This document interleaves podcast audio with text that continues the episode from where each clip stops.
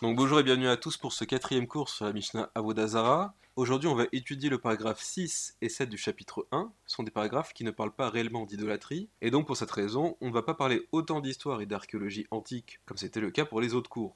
On va davantage se concentrer sur les points de vue législatifs de ces paragraphes, et on reparlera d'histoire non pas au prochain cours, mais au sixième, puisque le prochain cours sera un peu pareil. Pour cette raison, ce cours comme le prochain seront beaucoup plus courts que les autres, ils ne seront pas aussi longs.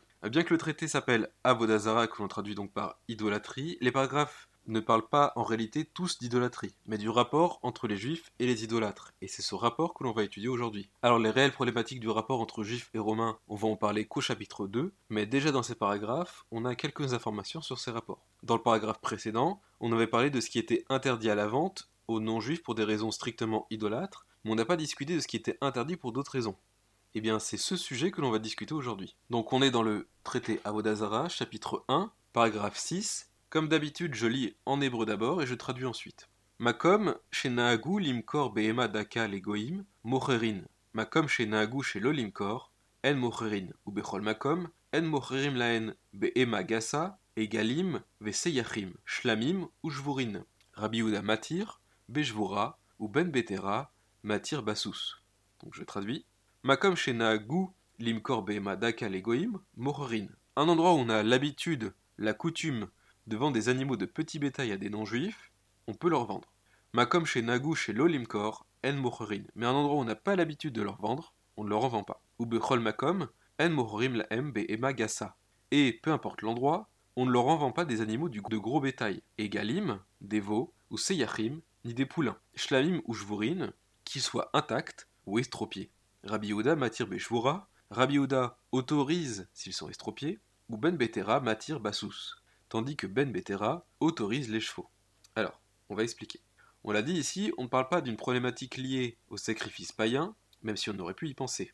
Finalement, la question qu'on va poser, qu'on avait posée au dernier cours pour savoir s'il était autorisé de vendre un bœuf à un païen, va être répondue ici. Mais la raison ne semble pas être liée à l'idolâtrie, mais à une autre problématique. Alors, commençons par le début et parlons des animaux du petit bétail. Il existait à l'époque deux problématiques liées au fait que les juifs étaient dérangés à l'idée de vendre certains animaux aux païens. La première, c'était en raison de la bestialité des Romains. Les Juifs, ils avaient peur que s'ils vendent des animaux aux Romains, ils en viennent à pratiquer des actes zoophiles avec eux. Comme on l'a dit dans le dernier cours, si vous amenez même sans le vouloir une personne, qu'elle soit juive ou non, à commettre une faute, vous êtes entièrement responsable. Et donc si vous incitez un païen à commettre un acte zoophile, eh bien vous êtes complètement coupable. Il y a un débat d'ailleurs dans le Talmud à ce propos. Certains rabbinis pensaient que les Romains ne s'autorisaient des rapports zoophiles qu'avec les animaux des autres, et non les leurs, de peur que l'acte vienne à stériliser l'animal, et de ce fait, ils ne pratiquaient pas d'acte bestial avec leurs propres animaux, ce qui a priori autorisait leur vente. Ça c'est la première raison. L'autre raison, qui est principale par rapport à la première, est davantage liée aux animaux du gros bétail, elle est liée à Shabbat. La Torah, elle demande à ce que chaque juif fasse Shabbat, c'est-à-dire que qu'on ne commette pas de travail, ce qu'on appelle des melachot, le septième jour, et qu'on se repose. Mais cela ne s'applique en réalité pas qu'aux juifs, mais aussi à toute personne de son foyer, incluant les esclaves, même les employés, qu'ils soient juifs ou non, et même les animaux. Maintenant, vous le saurez, si vous avez des animaux de compagnie chez vous, vous n'avez pas le droit de leur donner des ordres pendant Shabbat a priori. Tout le problème, il réside dans le fait que si maintenant je vends un animal à un non-juif, l'animal ne m'appartient plus, et donc la loi sur le Shabbat ne s'applique pas. Par contre, si je loue un animal à un non-juif, l'animal m'appartient toujours, et l'interdit reste en vigueur. En d'autres termes, si je loue un animal à un non-juif et qu'il le possède pendant Shabbat, il va forcément le faire travailler pendant Shabbat. Ce qui est logique puisqu'il n'a pas loué pour faire joli. Et je vais alors enfreindre Shabbat de cette façon. Parce que les rabbins avaient peur qu'un juif vienne à louer un animal apte au travail pendant Shabbat, ils ont alors interdit même la vente. C'est encore une takana, comme on en avait parlé dans les différents cours. Donc quand on parle des animaux qui travaillent, c'était généralement les bœufs ou euh, les ânes qui étaient utilisés pour les travaux dans les champs ou dans les forgeries. Et c'est là que ça devient intéressant. Parce que le Talmud va rajouter d'autres informations sur ce qui est interdit. Alors, concernant euh, la vente, la Mishnah, elle est un peu nuancée à ce propos. Le traité Shevi'it, il nous dit par exemple que Beth Hillel, donc les élèves de Hillel, ils autorisaient la vente des vaches à des non-juifs. Et cela, même pendant l'Ashpita, l'année sabbatique. Parce qu'ils considéraient qu'ils ne l'achetaient pas forcément pour la faire travailler, mais pouvaient très bien l'acheter pour la manger. Concernant les autres choses qui vont être interdites et que le Talmud va préciser, l'interdit qui est en l'occurrence aux non-juifs, c'était concernant les armes. Le Talmud y précise qu'il était interdit de vendre des armes, ni même déguiser leurs armes, voire même de leur vendre des menottes ou des chaînes, parce que tous ces objets étaient utilisés pour provoquer des effusions de sang. C'est comme si on les vendait ces objets et qu'on les incitait à nous tuer en leur vendant. Même des blocs de fer étaient interdits à la vente, parce qu'ils utilisaient ces blocs pour forger des armes. Pour cette même raison, si l'acheteur était un juif, mais qu'il s'agissait d'un brigand, la vente était aussi interdite évidemment. Et c'est là que se pose alors la question du bouclier. Est-ce qu'il est permis de vendre un bouclier à un païen? Logiquement, un bouclier c'est pas pour tuer, mais pour protéger au contraire. La vente devrait donc non pas être interdite, mais au contraire recommandée. Si la vente était interdite parce qu'il est utilisé pour se protéger contre nous, alors ce n'est pas le bouclier, mais absolument tout qui devrait être interdit à un non-juif. Alors du coup, est-ce que c'est permis ou est-ce que c'est interdit? Eh bien, comme d'habitude, il y a deux avis sur ce sujet. Le premier, il dit que lorsque les païens n'avaient plus d'armes, donc on parle des Romains évidemment, ils utilisaient leur bouclier pour tuer. Donc le bouclier devient une arme. Mais d'autres pensaient que s'ils avaient plus d'armes au combat, ils laissaient tomber leur bouclier pour fuir plus rapidement. Et donc, leur bouclier ne servait qu'à se protéger, ce qui autoriserait la vente. Eh bien la halakha, la loi, elle suit le second avis. À l'époque du Talmud, d'ailleurs, les rabbins ils se posent une question. À l'époque du Talmud, maintenant, on est à l'époque des Sassanides, on n'est plus à l'époque des Romains. S'il était interdit de vendre des armes, pourquoi eux, les rabbins de l'époque sassanide, les vendaient Pourquoi eux vendaient des armes païens? C'était complètement contradictoire d'agir ainsi. Ils interdisaient la vente, mais ils en vendaient eux-mêmes. Eh bien, c'est parce que la donne avait changé. Les Juifs ne vivaient plus sous domination romaine, mais sous les Perses sassanides, et le gouvernement perse protégeait les Juifs. La vente d'armes était donc non seulement permise, mais même bénéfique finalement. Je vous dis ça pour que vous compreniez que la loi, c'est un sujet qui n'est pas tout blanc ou tout noir, mais rempli de nuances. On va parler maintenant des exceptions de la Mishnah. La Mishnah, elle discute d'avant des animaux qui sont estropiés. Vous l'aurez compris, si on parle d'animaux estropiés, c'est qu'ils sont vendus uniquement pour la consommation. Un animal qui ne peut pas tenir sur ses jambes ne pourra jamais labourer un champ. Vient ensuite Ben Betera. Donc Ben Betera, c'est un groupe de personnes qu'on pourrait appeler le clan des Betera, c'était plusieurs personnes de la même famille, qui autorise la vente des chevaux. En fait, il existait trois avis particuliers concernant le cheval. Le premier avis pensait que si l'on monte un cheval, on ne considère pas qu'on le fait travailler, parce que le cheval ne se fatiguerait pas a priori si on le monte. Et donc, si on ne le fait pas travailler, il est permis de le louer pendant Shabbat. Le second était que lorsque le cheval était trop vieux pour l'équitation, on l'utilisait alors pour moudre ou pour labourer.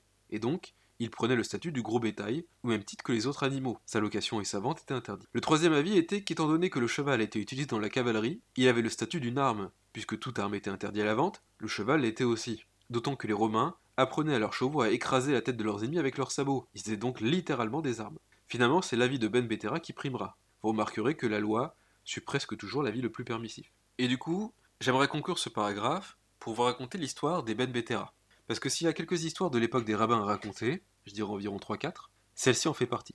La tradition, elle nous dit que lorsque Ezra est revenu en Terre Sainte, il aurait créé une forme de Sénat composé de 120 membres afin de gérer et d'administrer le système religieux de la Judée. Aujourd'hui, ce système il est repris en Israël pour former la Knesset. Ce Sénat, qu'on appelle la Grande Assemblée, est attesté par la recherche historique. On le retrouve notamment dans les écrits de Louis Finkelstein, mais aussi dans les travaux de Laurent Schiffman, puisque certains textes de Qumran y feraient référence. Lors de l'invasion grecque en Judée, les Grecs vont tolérer cette grande assemblée, jusqu'à ce que finalement les Séleucides, c'est-à-dire les Grecs du Nord, ceux de Syrie, dirigent la Judée, et c'est ces Séleucides qui vont dissoudre la Grande Assemblée. Le dernier membre important, c'est-à-dire le dernier grand prêtre de cette Grande Assemblée, puisque c'était à cette époque le grand prêtre qui dirigeait la Grande Assemblée, c'est un certain Shimon Hatzadik, qui en réalité est très bien connu puisque les textes rabbiniques et non rabbiniques en parlent, et même des textes chrétiens le citent. À la mort de Shimon Hatzadik, le pouvoir n'étant plus dans les mains de la Grande Assemblée, va être donné à un certain Antigone, et après lui, ce sera une formation de plusieurs binômes qui vont agir de pair, qui vont gérer le peuple. Le premier binôme, ce sont deux hommes qui portent tous les deux le nom de Yossé, Yossé ben Yoézer et Yossé ben Yohanan. Ces deux hommes ont vécu dans la période très charnière du peuple juif, puisqu'ils ont vécu à l'époque de la guerre des Maccabées, et ont dû gérer cette crise tant politique que religieuse. Le second binôme, c'est Yoshua ben Perachia et Nitai de la ville d'Arbel. Eux ont vécu à l'époque du grand prêtre Jean Hirkan, une époque aussi très compliquée, remplie de guerres, où la province de Judée va devenir un royaume. Le troisième binôme, il était composé de Yehuda ben Tabai et de Shimon ben Shetar. Eux, ils ont vécu à une époque très particulière aussi, puisqu'ils ont vécu lors du règne du fils de Jean Hirkan, Alexandre Janet. C'est une période très particulière où les rabbins vont se faire tuer en masse, au point où Yehoshua ben Perria va devoir s'enfuir en Égypte. Mais Shimon ben Shetar, lui, va être libre, parce qu'il a quelque chose de très particulier avec lui, mais en fait, sa sœur n'était nulle autre que la femme du roi. Salomé Alexandra, la femme d'Alexandre Janet, c'était la sœur de Shimon ben Le quatrième et dernier binôme, c'est Shemania et Aftalion, qui d'ailleurs étaient convertis tous les deux. C'est important de le préciser parce que c'est quelque chose d'assez rare. Ce qui est intéressant, c'est que sur les quatre binômes, seul celui-ci est attesté par des sources non rabbiniques, puisque Flavie Joseph va en parler. Il nous donne une information extrêmement intéressante qui va nous permettre de mieux comprendre la situation de l'histoire des rabbins. Shemaya et Aftalion ont dirigé Israël après la mort de Alexandre Janet. Lorsqu'il est mort, ses deux fils se sont battus pour les trônes. Ils avaient finalement réussi à trouver un accord, l'un serait grand prêtre et l'autre serait roi ce qui va se passer, c'est qu'il va y avoir un conflit entre les deux, et les deux vont demander de l'aide aux Romains. Parce que oui, avant, les Romains étaient les meilleurs amis des Juifs. Il y avait même une alliance entre Juifs et Romains. On a eu plusieurs fois des Juifs qui ont été jusqu'à Rome pour signer des traités d'alliance. Et donc, lorsque Pompée est arrivé pour régler le problème entre les deux frères, plutôt que de prendre parti parmi les deux, il a tout simplement conquis Jérusalem et entré dans le temple, chose qui sera considérée comme le plus grand de tous les blasphèmes, et va faire du royaume juif une province romaine. À partir de ce moment-là, et précisément à ce moment-là, les Romains vont devenir les ennemis des Juifs. Et il y a une personne qui va entrer en jeu, et cette personne c'est Antipater. Antipater c'était le conseiller de Hyrcane II, l'un des deux fils de Alexandre Janet, et lorsque les Romains firent de la Judée une province romaine, ils firent de Hyrcane II le vainqueur. Ils vont pas le mettre roi, ils vont le laisser juste grand prêtre. Ce qui va faire que Antipater va avoir les grâces des Romains. Celui-ci en profitera pour donner du pouvoir à ses deux fils, dont l'un d'eux portera le nom de Hérode.